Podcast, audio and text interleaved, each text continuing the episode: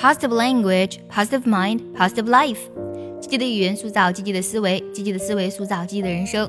欢迎来到卡卡课堂，Welcome to Jessica's Class Online。This is Jessica。今天呢，分享一句来自于 Zig Ziglar 吉格金克拉说过的话。Zig Ziglar 呢是美国著名的销售教练、励志作家及演说家，他帮助很多人充分发挥脑力还有精神资源。那么他的书呢有《金克拉销售大法》。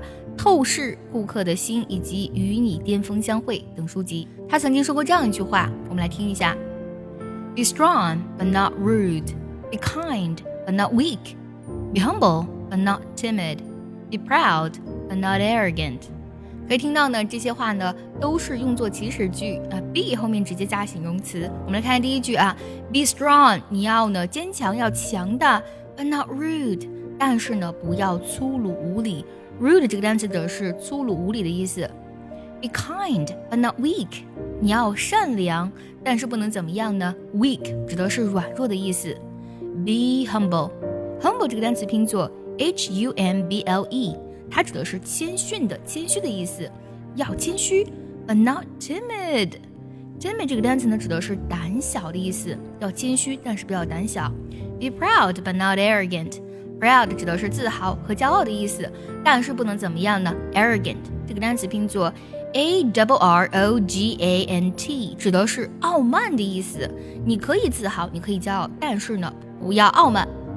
我们来梳理一下这句话的意思：坚强的，但不要无理；善良的，但不要软弱；谦虚，但不要胆小；自豪，但不要傲慢。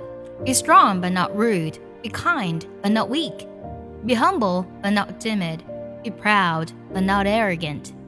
这句话当中呢，出现了很多形容词啊，像 strong，像 kind，像 humble，像 proud。这单词其实它都是属于褒义词啊。我们说有坚强、善良、谦虚和自豪，这些都是很好的品质。但如果把握不好分寸的，就很容易变成什么呢？就变成 rude，粗鲁无礼；就变成了 weak，就变成了软弱；就变成了 timid，就变成了胆小；就变成了 arrogant，变成了傲慢。所以可以看得到呢，分寸感是非常关键的。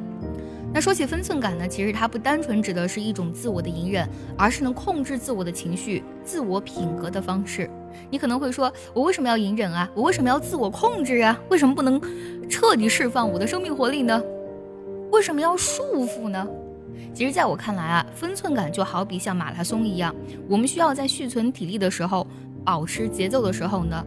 分寸感就有点像那种我们对自我体能控制的状态。如果这个时候呢，你做不到自控，那么在冲刺的时候，你就无法得到有效的加速，最终获得胜利了。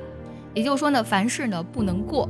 我们中国有部经典啊，《中庸》当中便提到了“喜怒哀乐之未发，谓之中；发而皆终结，谓之和”。意思就是呢，哎，你的喜怒哀乐没有这种情感没有发生之前啊，它就是中的状态。但是呢，这种情感如果发生了，喜怒哀乐发生了。它都能适中，而且有节度，这个就叫和了。也就是说呢，就像刚才 Zig Ziglar 说过的，一切呢都要把握住好那种度，把握住分寸。想要第一时间的获取卡卡老师的干货分享，比如说怎么学口语，怎么记单词，我年纪大了能不能学好英语，诸如此类的问题呢？请微信加 J E S S I C A 六六零零一。也可以点开节目文稿，点击查看，加我的微信哦。接下来呢，请结合完整学习笔记，我们来看一下这句话的发音技巧。我来慢慢读一下，注意结合学习笔记哦。Be strong but not rude. Be kind but not weak. Be humble but not timid.